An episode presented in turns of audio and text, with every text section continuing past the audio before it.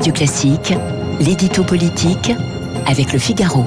Et ce matin, ce vendredi, Arthur Berda du Figaro. Arthur, bonjour. Bonjour Bernard. Vous souhaitez nous parler aujourd'hui d'Édouard Philippe, l'ancien Premier ministre, et vous vous demandez s'il va vraiment ou pas jouer le rôle de rabatteur pour Monsieur Macron en 2022. Eh oui Bernard, parce que nous en parlions hier avec Valérie Pécresse, qui était l'invitée de Radio Classique, et la dernière vague du baromètre IFOP pour Paris Match, qui fait référence en matière de mesure de l'opinion. Cette vague, elle est tombée cette semaine et elle Oui. conforte Édouard Philippe en tête du classement des personnalités politiques préférées des Français, à touche-touche avec l'ancien ministre Nicolas Hulot. Alors, si vous me dites qu'en politique, c'est le fait de démissionner qui rend populaire, je vous dirais que vous avez plutôt raison, mais il y a quand même une différence entre les deux hommes, c'est que, euh, contrairement à l'écologiste qui ne nourrit plus aucune ambition nationale, le maire du Havre, lui, il garde cette idée dans un coin de sa tête, il ne dit rien mais il observe tout, et il se réserve, il attend euh, le jour où il jugera que l'heure est venue de prendre de nouveau la parole et de dire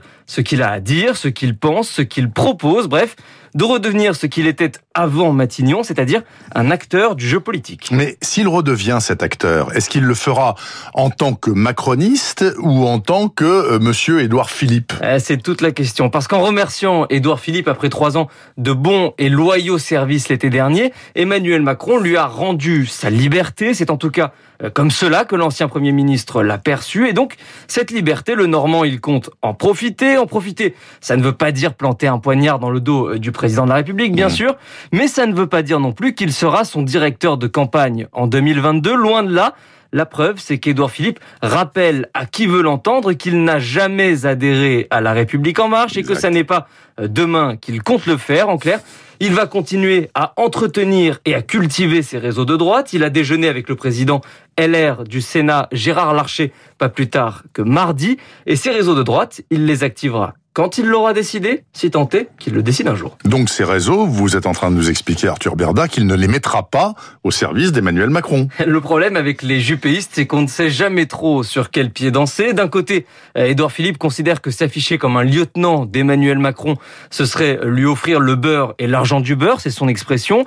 Et de l'autre, il sait ce qu'il doit au président de la République, il sait que leurs bilans sont intimement liés et surtout, il sait, pour l'avoir vécu en 2016 avec Alain Juppé, Mm. que les sondages sont parfois trompeurs et que caracoler en tête des enquêtes d'opinion ne garantit absolument pas de convertir les bons pourcentages en bulletins de vote. Donc Édouard Philippe, pour l'instant, il se contente de quelques cartes postales bien senties de temps en temps et il veille à ne pas apparaître comme un homme pressé. Il prend son temps, il prend son mal en patience et peut-être qu'il le fera d'ailleurs jusqu'en 2027. En attendant, le beurre et l'argent du beurre pour un Normand, hein, c'est quand même la moindre des choses.